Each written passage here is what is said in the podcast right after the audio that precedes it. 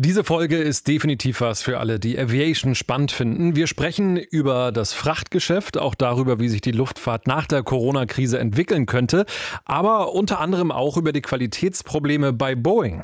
Viel Spaß also mit dieser XXL-Folge. Ready for takeoff. Luftraum, der Luftfahrt-Podcast mit Christopher Scheffelmeier. Ich freue mich, dass ihr wieder mit dabei seid und damit diesen Podcast noch mehr Menschen finden, würde ich mich riesig freuen, wenn ihr bei iTunes eine schöne 5-Sterne-Bewertung da lasst. Könnt ihr jetzt beim Hören ja nebenbei machen. Und äh, los geht's. Ich habe mit Ulf Weber gesprochen. Der Mann hat Kerosin im Blut, das kann man wirklich so sagen. Er ist seit dem Sommer der Chef von Hamburg Aviation. Das ist ein sogenanntes Luftfahrtcluster für den Luftfahrtstandort Hamburg. Ist also ein Verbund aus Wirtschaft, Wissenschaft und Politik.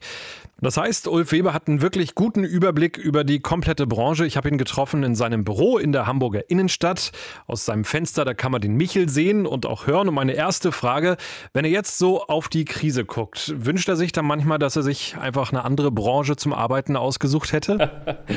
Sehr schöne Anfangsfrage. Ähm, ich habe mich tatsächlich lange mit dem Gedanken äh, getragen, nicht in die Luftfahrt zu gehen und habe es schlicht und einfach nicht gefasst, äh, geschafft, äh, weil es einfach so interessant ist. Ähm, das war als ich, gut, das hat bei mir auch ein bisschen was mit der familiären Entwicklung zu tun. Wir waren eine Luftfahrtfamilie, obwohl ich da jetzt gar nicht so viel weiter drüber sprechen will, das wissen die geneigten Hörer sowieso. Da muss ich mal kurz unterbrechen. Ich wollte es nicht ansprechen, aber wenn er es macht, für alle, die es nicht wissen, Ulf Weber ist der Sohn von Jürgen Weber, eine Lufthansa-Legende. Jürgen Weber war der Chef der Kranich Airline. Also äh, das nur mal so kurz zwischendurch. Weiter geht's. Ich habe dann wirklich überlegt, was gibt es an anderen interessanten Hochtechnologiebereichen. Und jetzt, wenn man mal 40 Jahre zurückgeht, dann war das wirklich Hochtechnologie. Ähm, und äh, sehr interessante Verknüpfungen mit Betriebswirtschaft und Volkswirtschaft. Also wenn man mal schaut, was der volkswirtschaftliche Nutzen und auch ähm, ja, die, ähm, das Interesse von großen Volkswirtschaften zum Reisen ist allgemein, ähm, dann ist das halt schon ein sehr spannendes Feld. Es ist ein sehr spannendes Produkt und das war der Grund, warum ich da also ich kann jetzt nicht sagen, dass ich damals gesagt mir irgendwas Besseres hätte vorstellen können, als in die Luftfahrt zu gehen. Spannend ist auch, wenn man hier mal durch Ihr Büro guckt, da sieht man ganz viele Flugzeugmodelle und die zeigen im Prinzip ihren beruflichen Werdegang. Wenn ich mal zum Beispiel gucke, eine Cross-Air-Maschine, eine Swiss, dann eine Thomas Cook, dann Brussels Airlines da hinten in die andere Richtung, FedEx, DHL, Aerologic. Also da sieht man, sie sind schon weit rumgekommen. Wenn Sie jetzt mal vergleichen, Passagier-Airline und Fracht-Airline, wo ist da so der größte Unterschied? Der große Unterschied ist, dass Sie in den Frachtflugzeugen keine Flight Attendants haben. Und natürlich, warum haben Sie keine Flight Attendants? Weil Sie keine Passagiere haben. Aber der Riesenunterschied, jetzt mal eine Stufe mehr ins Detail gegangen und wirklich betriebswirtschaftlich betrachtet, ist, äh, man muss bei der Fracht nochmal unterteilen zwischen General Cargo oder die Luftfracht allgemein und dann Expressfracht. Und ich habe in der Expressfracht gearbeitet, mit kleineren Ausflügen vom Produkt her auch in, im General Cargo Bereich. Der Expressfrachtbereich hängt in logistischen Systemen, in großen logistischen Netzwerken, was sehr, sehr ähm, äh, qualitätsgetrieben ähm, ist. Qualität in dem Fall heißt Pünktlichkeit. Bei Passagierfluggesellschaften haben sie auch eine hohe Pünktlichkeitsanforderung, aber die sind weniger äh, in großen Logistiksystemen eingebunden, wo eine Verspätung natürlich für die einzelnen Passagiere immer extrem nervig ist und anstrengend. Aber äh, in Logistiknetzen bricht ihnen eventuell in einer Nacht das komplette Logistiknetz zusammen, nur weil zwei, drei Maschinen zu spät sind. Der andere große Punkt, was ich sagte, auch mit, mit Flight Attendants, sie haben natürlich ein anderes, ähm, eine andere Sichtbarkeit im Passagierbereich. Ja. wenn Sie jemanden fragen heute, was ist Luftfahrt, dann denken wahrscheinlich 90 Prozent der Menschen an Passagierluftfahrt. Ähm, was auch ungefähr die Zahlen abdeckt, wenn Sie jetzt schauen, wie viele Flugzeuge sind im Betrieb zwischen Passagier und Fracht was der äh, Laie jetzt natürlich weniger viel sieht, ist, und das ist ein sehr, sehr äh, relevanter Teil für die Fracht, ist, dass natürlich viele Passagierflugzeuge enorme Mengen Fracht transportieren. Und das in Kombination mit den sogenannten Nurfrachtern ist ein extrem spannendes Gebiet. Also ich habe jetzt die letzten ja, zwölf Jahre wirklich in dem Luftfracht, Express, Logistikbereich ähm, sehr genossen. Also genossen ist vielleicht übertrieben, aber mir hat es unheimlich viel Spaß gemacht. Es war wahnsinnig interessant. Vielleicht eine Frage dazu. Ich bin in der letzten Folge gewesen bei DHL in Leipzig an dem Luftdrehkreuz. Äh, und was ich da ganz spannend gefunden habe, ist, dass Flugzeuge im Prinzip nur einmal am Tag eine Rotation haben. Also sie fliegen nachts einmal von Leipzig nach Kopenhagen und dann wieder zurück. Das ist ja für eine äh, Passagier-Airline ist das ja ein Graus, wenn ein Flugzeug nur einmal am Tag unterwegs ist. Wie rechnet sich sowas? Gute Frage. Also das erkennt man bei Ihnen, dass Sie auch betriebswirtschaftlich da schon denken und in Auslastung von Flugzeugen, wenn man weiß oder ungefähr sich vorstellen kann, wie teuer ein Flugzeug ist, dann steht ein großer Teil der Betriebskosten hängt an der Auslastung. Ja, wenn Sie 100 Millionen, 200 Millionen für ein großes, modernes Langstreckenflugzeug ausgeben, dann auch in der Fracht müssen Sie das äh, 13, 14 Stunden am Tag auslasten. Ja, und ähm, das heißt 13, 14 äh, Flugstunden oder Block-Hours, wie wir das nennen, also Bewegungsstunden. Wenn Sie jetzt im Kurz-Mittelstreckenbereich schauen, dann haben Sie auf der Passagierseite relativ modernes Equipment, also wenn ich mir jetzt Flotten von Lufthansa und anderen großen äh, modernen Fluggesellschaften anschaue, aber auch die ganzen Low-Coster fliegen extrem modernes Equipment und da wird die Auslastung in dem Rahmen optimiert, was der Passagier verträgt. Ähm, es gibt sehr wenig Passagiere, die morgens um zwei oder um drei irgendwo hinfliegen wollen. Das heißt, sie fangen normalerweise um sechs an und abends um elf ist äh, Schluss. Das betrifft den Kurz-Mittelstreckenbereich. Langstrecke ist natürlich ein völlig anderes Gebiet. Es gibt gewisse Verkehrsströme, wie wir das nennen im Passagierbereich, die auch ähm, in der Nacht geflogen werden können.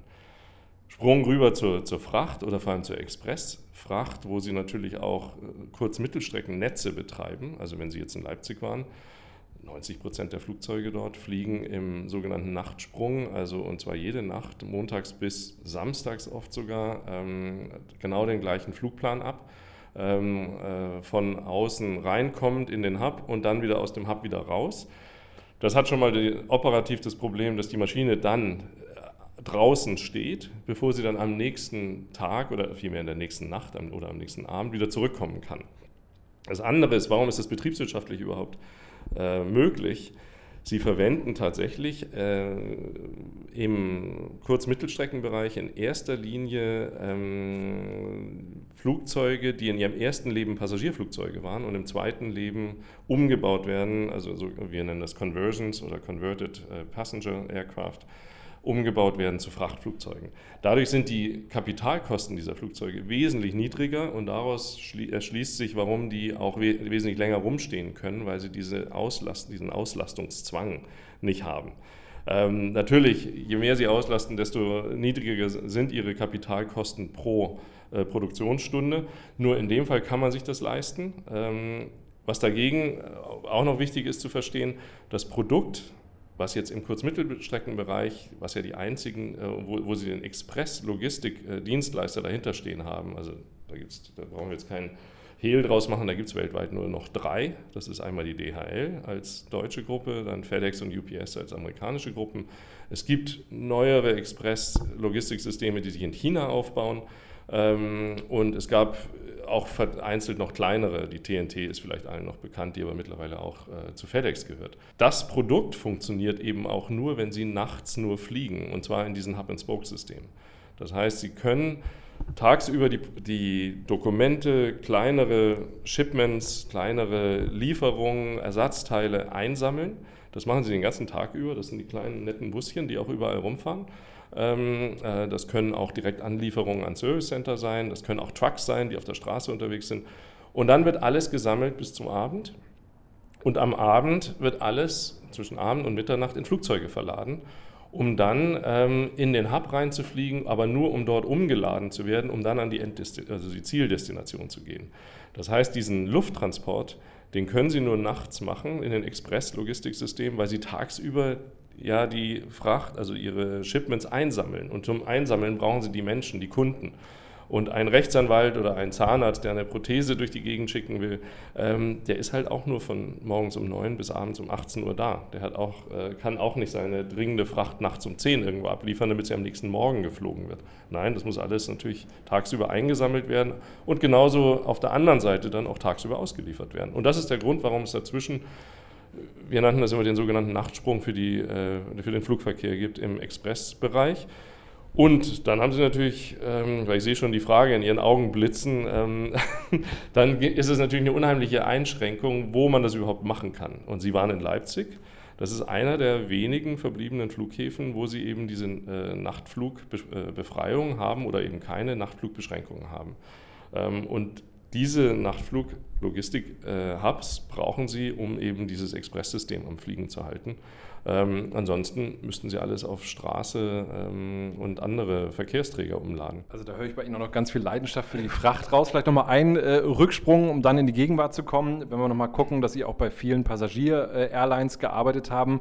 Wenn Sie so zurückblicken, was war da so die, die größte Herausforderung oder so Ihr spannendster Job? Also die größte Herausforderung, und das ist vielleicht dann auch schon ein ganz schöner Bogen, den wir spannen können hin zu unserer jetzigen Aufgabe für Hamburg Aviation hier. Die größte Herausforderung für eine Passagier-Airline und da haben sie eine wesentlich größere Bandbreite bezüglich der strategischen Ausrichtung, die dann die Flugzeugausrüstung betrifft. Sie müssen sich überlegen, welches Kundensegment, welche Destination will ich bedienen und dafür gibt es optimales Fluggerät. Das geht gar nicht darum, äh, ob das jetzt First-Hand oder Second-Hand-Fluggerät ist, sondern es geht darum, um Reichweite und die Nutzlast, sprich Anzahl Sitze, die Sie im Passagierbereich brauchen. Ähm, und das ist die sogenannte Netzwerkplanung oder strategische Netzplanung, aus der ich ursprünglich komme. Also das war meine erste Aufgabe auch bei Crossair ähm, und habe das dann eigentlich in meinen folgenden Passagier-Airline-Aufgaben immer mitnehmen können. Aber das ist eine extrem interessante, ein interessanter Bereich. Und Sie müssen dort sich entscheiden, ähm, welches Fluggerät Sie verwenden. Und das hängt sehr eng an dem, was Sie als Produkt anbieten wollen. Ähm, und äh, wenn Sie das falsche Fluggerät haben, werden Sie mit einer Airline nie Geld verdienen. Ganz ehrlich, haben Sie immer die richtigen Modelle eingekauft, wenn Sie so zurückblicken? ich schaue wieder hier auf meine Schränke, wo die ganzen Flugzeugmodelle stehen. Ähm, wir haben ganz am Anfang für ein innovatives äh, Regional-Luftverkehrssystem, und da schaue ich jetzt die Crossair an, aber wir flogen auch zum großen Teil für die damals noch existierende Swissair äh, im Wet Lease, ähm, hatten wir die optimalen Flugzeuge. Ähm, das waren 30 Sitzer, das waren 50 Sitzer, ähm, auf denen in erster Linie Geschäftsreisende transportiert wurden, die im besten Fall morgens hin, abends zurück wollten. Ähm, dafür brauchen sie Flugzeuge, die ökonomisch noch sinnvoll sind ähm, und die ähm, die Reichweite haben und ähm, die von der Kapazität her einfach dieses Segment abbilden. Und das ist halt, das ist ein sehr geringes Reisevolumen, aber mit sehr zahlungskräftigen Passagieren. Das waren zum Beispiel die Saab 340 und die Saab 2000. Jetzt mal auf die andere Seite gesprungen. Ich, wie Sie vorhin schon erwähnten, ähm, Sie kennen Aerologic, Sie kennen die DHL in Leipzig. Äh, die Aerologic ist ein sehr erfolgreiches Langstreckenkonzept, was aufgebaut wurde als Joint Venture zwischen DHL Express und Lufthansa Cargo. Und da hat man absolut die richtige Entscheidung gefällt, auf ein auf das modernste zweistrahlige Langstrecken-Frachtflugzeug zu gehen, ähm, was auch vom, von der Volumenausnutzung für den Expressbereich sehr gut passt. Ähm, und wenn Sie sich die äh, Flugzeugflottenentwicklungszahl der Aerologic anschauen, ähm, dann ist das eine positive Geschichte, eine Erfolgsgeschichte. Ähm, und die setzen nach wie vor auf die 777, auf den 777 Frachter. Aber, und damit jetzt hier die Kollegen, die bei Airbus arbeiten, jetzt nicht zu traurig sind, ähm, das ist ein sehr kleines Segment, was Boeing kommt aus der 747 sehr gut besetzt hat. Und äh, es gibt tatsächlich, das ist traurig, aber auch im Luftverkehr äh, Flugzeugsegmente, also Flugzeugkategoriesegmente, wo man sich fragen muss, ob da zwei oder drei Wettbewerber überhaupt erfolgreich sein können. Was übrigens, und das kann man dann zurückspielen, auch an Airbus ja mit der A380 gezeigt wurde. Boeing hat sich aus dem Großflugzeugsegment äh, nach der Entwicklung zurückgezogen, weil sie gesagt haben, das Segment werden wir nicht im Wettbewerb ähm, erfolgreich bedienen können. Das überlassen wir Airbus. Aber nochmal den Bogen zu spannen, Ausrüstung, sprich richtige Flugzeuge auswählen, ähm, dazu braucht man eine funktionierende Luftfahrtindustrie, die ja die Flugzeuge entwickeln und herstellen. So, und jetzt sind wir in Hamburg. Ja, jetzt sind wir in Hamburg und in der größten Krise, die Luftfahrt jemals erlebt hat. Wie sieht es aktuell aus am Luftfahrtstandort Hamburg? Die Situation ist schwierig. Schwierig, weil das, was, was ich eben gerade schon sagte, die Luftfahrtindustrie sitzt auf der anderen Seite, äh, wenn es darum geht, Flugzeuge auszuliefern. Ähm, dazu müssen Bestellungen vorliegen. Für die Bestellung der Airlines, weil das sind dann die Besteller und da ist es jetzt eigentlich egal, ob das jetzt aus dem Passagierbereich oder aus dem Frachtbereich kommt, muss eine originäre Nachfrage für Reisen da sein oder für Transport. Und jetzt mal den größeren Bereich, in dem Bereich, der auch Hamburg viel mehr äh, betrifft, äh, den Passagierbereich oder dort den Single-Aisle-Bereich, ähm, da zählt schlicht und einfach die Nachfrage nach dem Modell A320 oder A220 ähm, wenn wir jetzt mal den Kurz-Mittelstreckenbereich betrachten und dann auf der Langstrecke oder äh, äh, Widebody-Bereich dann die A350. Und dafür brauchen Sie langfristige Planungsgrundlagen der Airlines und die müssen das natürlich abstützen auf einem erwarteten äh, Volumen. Und das Passagiervolumen, und das wird jeder Hörer verstehen, was jetzt seit März komplett zusammengebrochen ist, führt natürlich auch dazu, dass die Aufträge seitens Airlines Richtung Luftfahrtindustrie eingebrochen sind.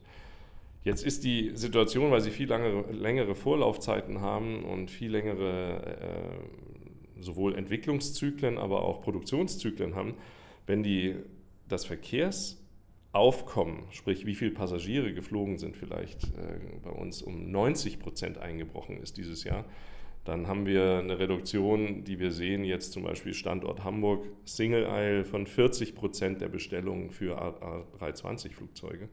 Ähm, und das ist eine Zahl, die sicherlich sehr, sehr viel Analysen vorher brauchte, bis man auf die gekommen ist seitens Airbus.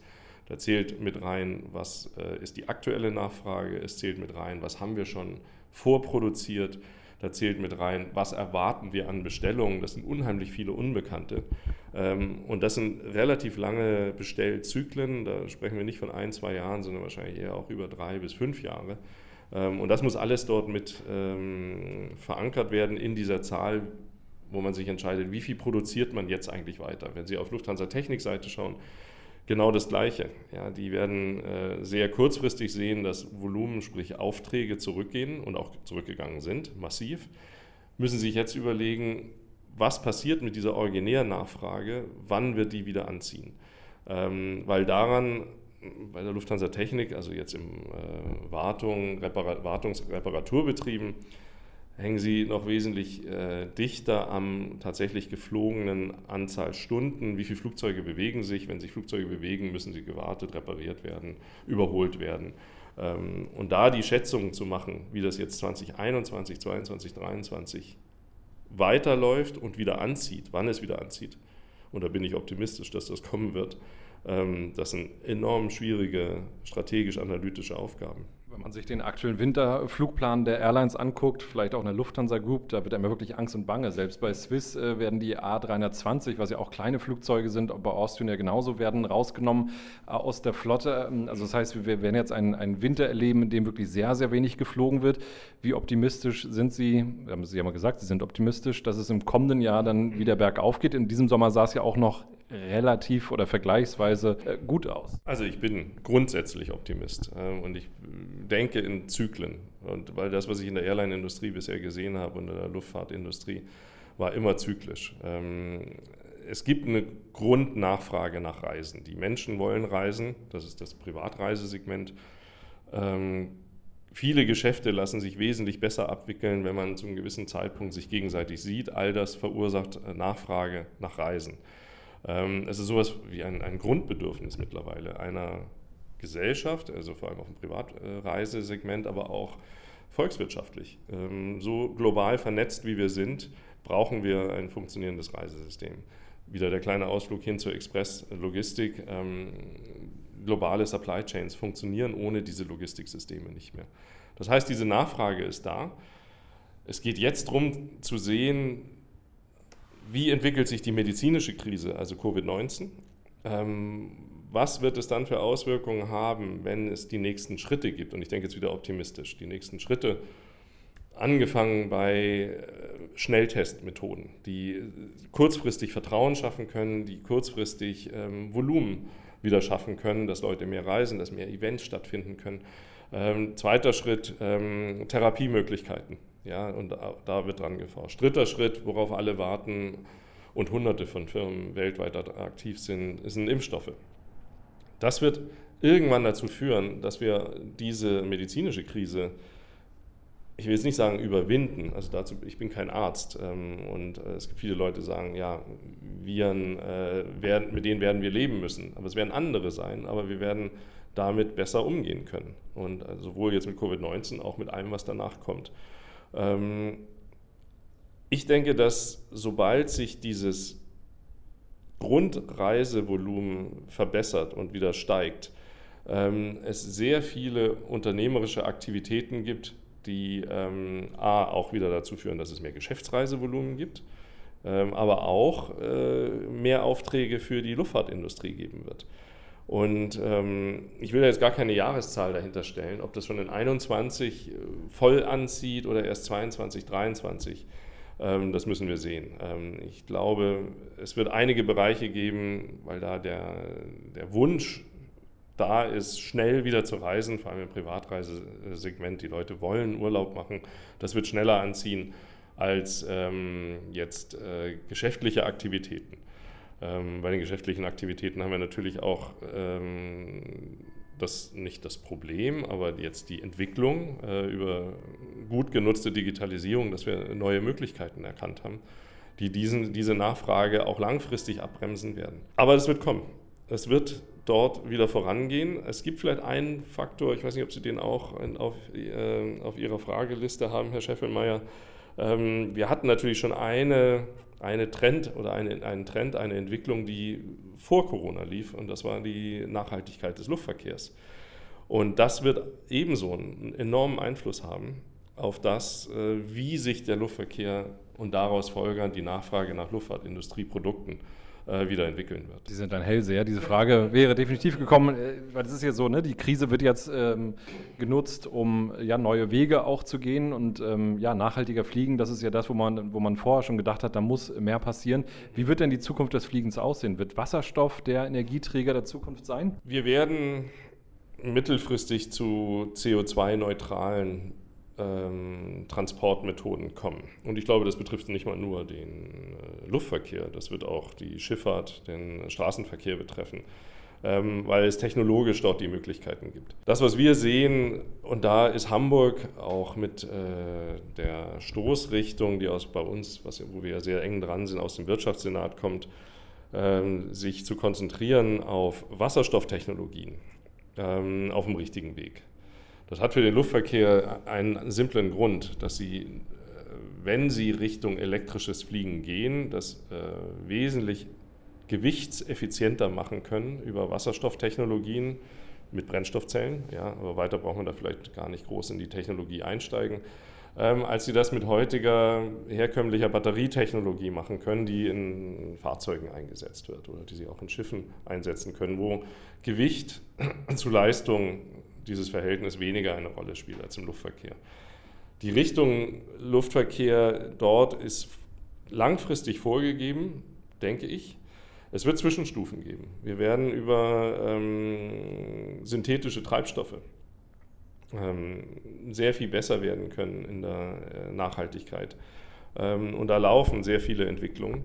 Und wir versuchen das ja auch von Hamburg Aviation aus mit äh, unseren Möglichkeiten als äh, Schnittstelle zwischen Industrie, der öffentlichen Hand, der Forschung, ähm, das zu fördern und ähm, jetzt die Zeit zu nutzen, die wir haben, ähm, sprich hervorgerufen durch die Covid-19-Krise, wo sich alle sowieso zurücknehmen müssen, sowohl physisch, weil im schlimmsten Fall sitzen wir zu Hause, können nicht reisen, können nicht in Urlaub fahren, aber auch äh, geschäftsaktivitätenseitig, dass man sich darauf jetzt konzentrieren muss, dass man die Zeit wirklich auch nutzt, um dann äh, ein zukunftsfähiges Luftverkehrssystem aufzubauen.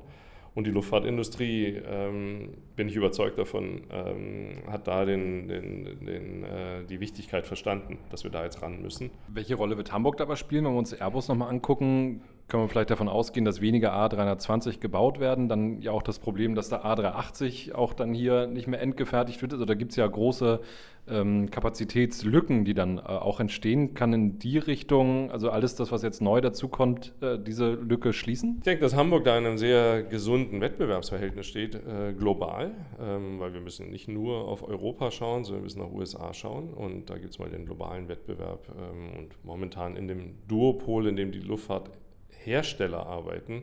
Zum Glück ist es nicht so bei der gesamten Industrie. Da gibt es hunderte Firmen, alleine schon in Hamburg, die äh, für die Luftfahrtindustrie tätig sind. Und davon gibt es sehr viele innovative Unternehmen. Aber global, herstellerseitig, haben sie zwei Duopolisten, zwei große. Ja, wenn wir jetzt mal Embraer oder äh, früher Bombardier rauslassen, ähm, dann haben sie Boeing und Airbus. Und da läuft, denke ich, ein interessanter und sehr gesunder Wettbewerb. Ähm, dann gibt es den europäischen Wettbewerb und da müssen wir als Hamburg uns gut positionieren, weil wir haben da einen, äh, einen sehr guten Sparringspartner, der in, ähm, im Südwesten von Frankreich in Toulouse sitzt. Das wird eine spannende Herausforderung. Und Hamburg muss sich da rechtzeitig positionieren. Wir müssen äh, jetzt, wie gesagt, die Zeit nutzen. Und wir müssen gucken, dass wir die Ressourcen, die wir haben, da in die richtige Richtung lenken. Ähm, und das sind Ressourcen, die kommen einerseits von der öffentlichen Hand, Anschubfinanzierung, Innovationsunterstützung, Innovationsförderung. Das sind ähm, Methoden, Systeme, um Startups zu fördern. Das sind Methoden, Systeme oder ähm, Maßnahmen, um die jetzige Krise A, abzufedern, aber gleichzeitig ähm, die Ressourcen in eine Richtung zu lenken, die uns langfristig helfen wird. Ähm, Beispiel Qualifiz Qualifizierungsmaßnahmen für Mitarbeiter, die heute in traditionellen Luftfahrtbereichen sind, rechtzeitig sich überlegen, wie kann man Leute neu ausbilden für zukünftige Technologien. Rechtzeitig sich zu überlegen, wie unterstützen wir Startups, die in die Richtung laufen, innovative Luftverkehrssysteme. Ähm, sich rechtzeitig zu überlegen, wie ähm, nutzen wir die Forschungsmittel seitens Universitäten, Forschungseinrichtungen äh, effizient, um da auch für Hamburg das Beste rauszuholen. Also ein gesunder Wettbewerb mit äh, Toulouse auf der einen Seite. Ich würde noch mal kurz auf das Duopol zu sprechen kommen. Also jetzt äh, Airbus und Boeing, die großen äh, Big Player. Ähm, wenn wir uns mal die Automobilindustrie zum Beispiel angucken, da war früher Volkswagen der ganz große, dann Toyota, General Motors, Ford. Und jetzt auf einmal haben wir Tesla, die äh, ganz, ganz vorne mitspielen. Ist sowas in der Luftfahrt auch möglich, dass da einer um die Ecke kommt, den wir noch gar nicht auf dem Schirm haben? Also das ist ein interessanter Punkt. Ähm, die Duopolisten müssen aufpassen, dass sie nicht links überholt werden. Also das ist jetzt ein Kfz-Begriff. Ähm, ich würde sagen, im Luftverkehr würde man sagen, auf einer optimalen Flughöhe überholt werden. Ähm, äh, außerhalb der Duopolisten. was spricht dagegen, wenn ich an elektrisches oder auch hybrid-elektrisches Fliegen denke? Dass dort von kleineren Entwicklungen, die vielleicht aus dem Drohnenbereich kommen, äh, Drohne ist immer so ein ja, leider früher sehr militärisch gefärbter Begriff, aber wir verwenden den entweder auch mittlerweile bis hin in den Passagierbereich rein, aber auf jeden Fall im zivilen Sektor. Drohnen, damit äh, verbindet man eher immer so kleinere Fluggeräte und ähm, wir unterstützen hier auch über große Projekte den Bereich Urban Air Mobility, wo sie Drohnen, Frachtdrohnenseitig, aber auch Passagierdrohnenseitig oder äh, Passagiervehikelseitig unheimlich viel erforschen und entwickeln können. Ob das dann das Zukunftsverkehrssystem für Hamburg wird, kann man mal dahingestellt lassen. Aber als Luftfahrtindustrie können wir natürlich in dem Sektor, wo sich wirklich viel bewegt, äh, viel mitentwickeln. Und da ist nicht gegeben, dass das nur mit Airbus zusammenläuft. Da kann es interessante kleinere Startups geben, die sich entweder für bestimmte Komponenten oder auch IT-seitig, softwareseitig mit dem Thema Urban Air Mobility auseinandersetzen, was wir dann in die ganze Welt exportieren können. Und ich sehe es eher so, dass Airbus, Boeing ähm, in erster Linie vor allem auch schauen müssen, dass sie die traditionelle Flugzeugtechnologie ähm, über die nächsten, und das wird noch 10 Jahre, 15 Jahre in, im Einsatz sein, äh, optimieren, weiter produzieren ähm, und nebenbei in Forschung und Entwicklung investieren für äh, Großtransportsysteme. Aber es gibt einen Sektor, der mit kleineren Systemen anfängt und der kann ähm, wesentlich schneller sein. Und das ist eine interessante Entwicklung. Ähm, für uns in Airbus, Lufthansa Technik, äh, Lufthansa Technik sowieso, auch in beiden, möglich, äh, in beiden Sektoren möglich, sowohl im traditionellen Flugzeugsegment, aber auch im, im neuen UAM-Sektor. Aber auch der Flughafen, interessante äh, Partner hier in Hamburg. Ähm, und wir versuchen beide Bereiche abzudecken, sowohl Neuentwicklung, die vielleicht von kleineren Systemen äh, nach oben kommen, äh, als auch die äh, großen Systeme, die schon oben fliegen und die wir natürlich weiter unterstützen und wo natürlich auch momentan und auch für die nächsten zehn Jahre der große Teil der Arbeitsplätze und der Arbeitnehmer äh, Beschäftigung findet. Ich würde vielleicht die Möglichkeit noch einmal kurz nutzen, um auf Boeing zu sprechen ähm, zu kommen. Da ist ja das äh, Desaster um die 737 MAX, dann die Qualitätsprobleme rund um den Dreamliner. Wie erklären Sie sich das, dass diese, äh, ja, diese Company diese großen Probleme hat? Wenn Sie das Wort groß vielleicht mal vorne rannehmen, und das ist vielleicht ein, eine Interpretationsmöglichkeit. Große Firmen, ähm, und, die sind, und Boeing ist sehr groß, genauso wie Airbus. Ähm, dass dann bestimmte Prozesse vielleicht nicht mehr so en Detail nachverfolgt werden und dann können Dinge schiefgehen. Und ich glaube, da hat es ein Qualitätsüberwachungsproblem äh, gegeben bei der Entwicklung dieser Software für die 737 MAX. Ähm, Im Detail kann ich da nicht viel dazu sagen. Ähm, ich habe selber als ähm, Student, als äh, Ingenieur bei Boeing gearbeitet in meinen Sommersemesterferien mehrfach. Ähm, ich war in der Flugtestabteilung, ich habe mich in den äh, Entwicklungsabteilungen dort bewegen können. Ähm, das ist ein Riesensystem. Ähm, und Boeing hat sicherlich auch bestimmte ähm, Anforderungen, die an Qualitätsmanagement bestehen, jetzt in bestimmten Bereichen vielleicht, ähm, Sie sprachen 787 an, ähm, weil sie auch sehr innovativ sind, vielleicht dann einfach nicht ausreichend berücksichtigt. Und es ist immer so eine schwierige Balance, äh, Qualitätsmanagement, Qualitätskontrolle gegenüber Innovation. Wenn Sie ein mehr elektrisches Flugzeug, wie Sie bei der 787-Entwicklung hatten, wo eine Batterie eingebaut wurde, ähm, entwickeln, ähm, dann ist das Neuland. Und dann laufen Sie immer in höhere äh, oder in riskantere, technologisch riskantere Gebiete rein.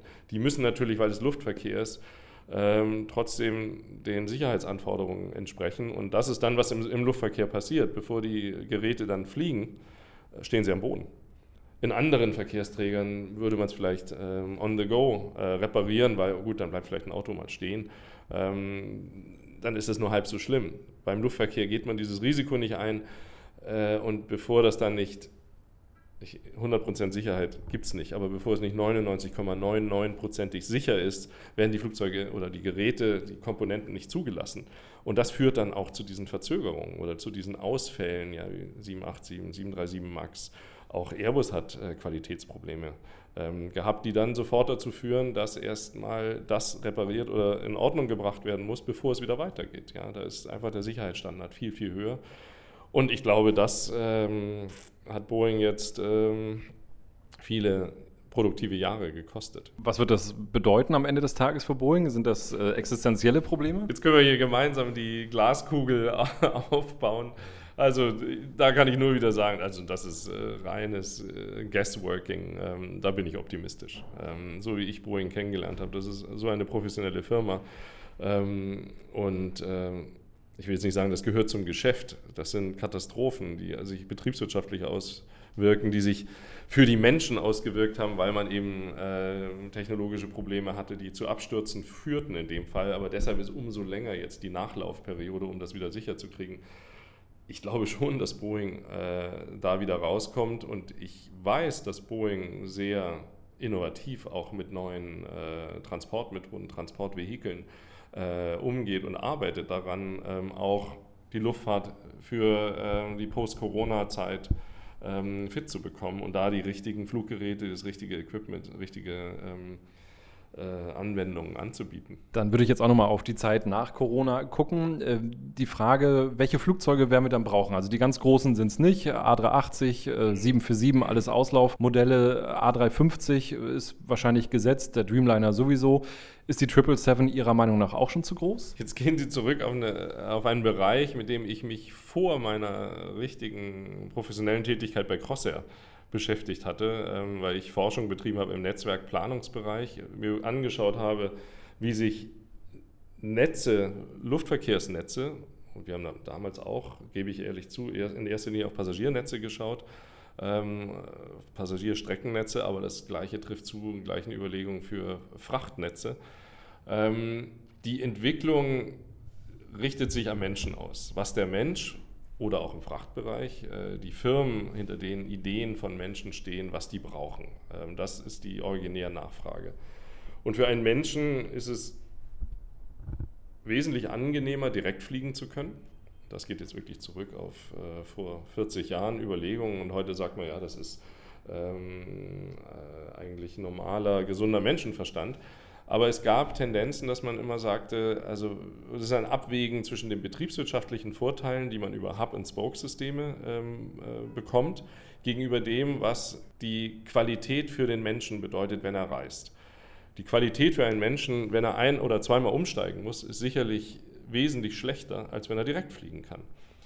Diese Direktflug-Streckennetzsysteme führten dazu, dass äh, die Nachfrage nach kleineren Langstreckenflugzeugen immer weiter gestiegen ist. Und das war für einige, die rein auf der betriebswirtschaftlichen Seite dachten, äh, sehr erstaunlich. Eine A380 war sicherlich dafür ausgelegt, große Hubs miteinander zu verbinden, wo große Zuliefersysteme dahinter und davor stehen, um 800 Passagiere oder 600 Passagiere äh, immer zur richtigen Zeit am richtigen Hub zu haben, um dann die Passagierauslastung hochtreiben zu können und äh, zu optimieren, damit sich so ein teures, großes Flugzeug auch rechnet. Mittlerweile technologisch, vor allem über die äh, Triebwerkstechnologie, aber auch aerodynamisch sind die Betriebskosten, ich schaue gerade hier die ganzen Twins an, es gibt nur noch ein viermotoriges da drin, ja, das war der letzte Entwicklungsschritt, das war die A340. Alles andere sind Twins, ähm, die 777. Ähm, das hat einfach zu Betriebskostenvorteilen geführt, dass sie ähm, auch mit kleineren Flugzeugen ohne ständig nur auf äh, oder im Großteil auf Umsteigepassagiere zu setzen, dass sie mehr direkt fliegen können. Jetzt ist die 777 immer noch auch auf der Passagierseite ein relativ großes Flugzeug. Passagierkapazität ist so groß wie eine 747 am Anfang war.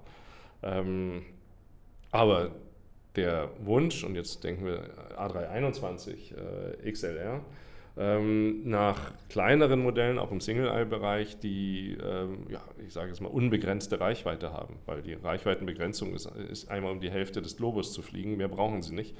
Ähm, der Wunsch ist sicherlich da. Wenn Leute diese Strecken fliegen wollen, weil sie einmal im Jahr, fünfmal im Jahr ähm, sehr weit fliegen wollen, ähm, dann werden die das auch vorziehen, wenn sie äh, nonstop fliegen können, ähm, wenn der Preis stimmt am Ende. Und das ist über solche technologischen Entwicklungen, denke ich, möglich. Wenn man jetzt auf der anderen Seite denkt, ganz klein gedacht oder im, im kleineren Bereich, im Kurzstreckenbereich, ähm, wie werden, wird sich die Luftfahrtindustrie entwickeln in dem Bereich unter 1000 Kilometern Reichweite? Ähm, heute klassisches Einsatzgebiet einer A320, A319 oder einer 737. Ähm, wird es dort neue Fluggeräte geben, weil Entwicklungen sich eher über kleinere Geräte vielleicht äh, in, äh, in, in den Markt bewegen, als jetzt gleich mit Langstreckenflugzeugen. Und ich glaube, da wird es eine Dynamik geben. Ähm, oder werden wir den Bereich mehr und mehr an Bodentransportsysteme verlieren? Das sind ähm, Trendfragen und da steckt viel Flugzeugentwicklung dahinter. Wenn Lösungen gefunden werden, die es kostenseitig möglich machen, die den Komfort abdecken, also den, die, die Qualitätsanforderungen der Passagiere, und natürlich die Flugsicherheit abdecken. Ähm, dann sehe ich auch Luftverkehr ähm, in einem Bereich, in, im kürzeren Bereich äh, noch als sinnvolles Transportmedium an. Die vierte Komponente, die ich jetzt nicht genannt hatte, und die muss natürlich dann auch passen, und dann sind wir wieder beim Thema zum Beispiel Wasserstoff, es muss natürlich auch ökologisch äh, akzeptabel sein. Das heißt, die Nachhaltigkeit gegenüber anderen Transportmitteln muss mindestens so gut sein. Und vielleicht kann der Luftverkehr noch besser werden. Ja, es gibt heute schon Vorteile, auch ökologisch, wenn Sie denken, Raumverbrauch, wie viel weniger Raum Sie verbrauchen gegenüber ähm, einer Eisenbahnlinie. Ähm, Lärm ist sehr, sehr punktuell. Haben Sie natürlich bei äh, Autobahnen wesentlich größere Flächen, die beschallt werden. Aber es geht vor allem jetzt auch um die Nachhaltigkeit bezüglich CO2-Neutralität. Und da müssen wir sehen, auch als Hamburg, dass wir da in die richtige Richtung unterstützen. Das Lieblingsflugzeug. Ja, wichtige Frage immer äh, am Ende des Podcasts. Welches ist Ihr Lieblingsmuster? Ich denke, dass Modelle wie äh, im kleineren Bereich, also im kleineren Kapazitätsbereich A321, ähm, kleinere Versionen der ähm, 787, der A350, sehr interessante Modelle werden. Ich glaube nach wie vor vor allem an ein zahlungskräftiges Geschäftsreisevolumen oder Geschäftsreisesegment. Das sind Menschen, die mit einem wichtigen unternehmerischen Auftrag oder betriebswirtschaftlichen Auftrag unter, unterwegs sind und für die ist eine Reise sehr viel wert, wenn sie zur richtigen Zeit an den richtigen Ort kommen. Ähm, und dafür, weil es Geschäftsleute sind auch, ähm, spielt es eine große Rolle, dass die wieder die Reisequalität stimmt. Und da ist es einfach äh, so ein bisschen auch meine Überzeugung, dass man da viele Möglichkeiten hat mit dem richtigen Fluggerät, sprich klein, warum nicht auch Single Aisle? Ja, am Ende geht es um die Breite der Sitze und nicht um die Anzahl der Gänge, die da drin ist. Ähm, und um den Komfort, den äh, Available Space, den ein äh, Passagier hat, kann man sehr weite Strecken mitfliegen. Und äh, ich glaube, dass das betriebswirtschaftlich sehr interessant sein kann. Es gibt nicht die große Bandbreite, die man jetzt entwickelt hat ähm, im touristischen Segment, ähm, wo es, es gibt Passagiere im touristischen Bereich, denen ist völlig egal, was das äh, Ziel ist. Da wird gesagt, da scheint die Sonne und dann wissen die nicht mal, in welches Land die fliegen. Ähm, da bin ich ein bisschen skeptischer. Das ist sicherlich eher so ein Massensegment. Dafür brauchen Sie Hochkapazitätsflugzeuge, also dann stecken Sie 180 Sitze, 190 Sitze in den A320.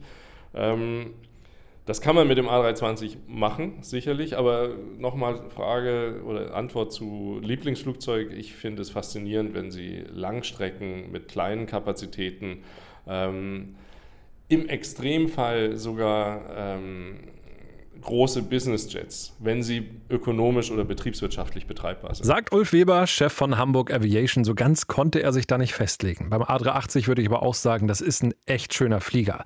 Ja, das war heute eine echt lange Folge, aber äh, ja, ich finde, da waren viele spannende Punkte mit dabei. Ich hoffe, euch hat es auch gefallen. Wenn ja, erzählt euren Freunden und Kollegen von diesem Podcast und dann hören wir uns beim nächsten Mal schon wieder.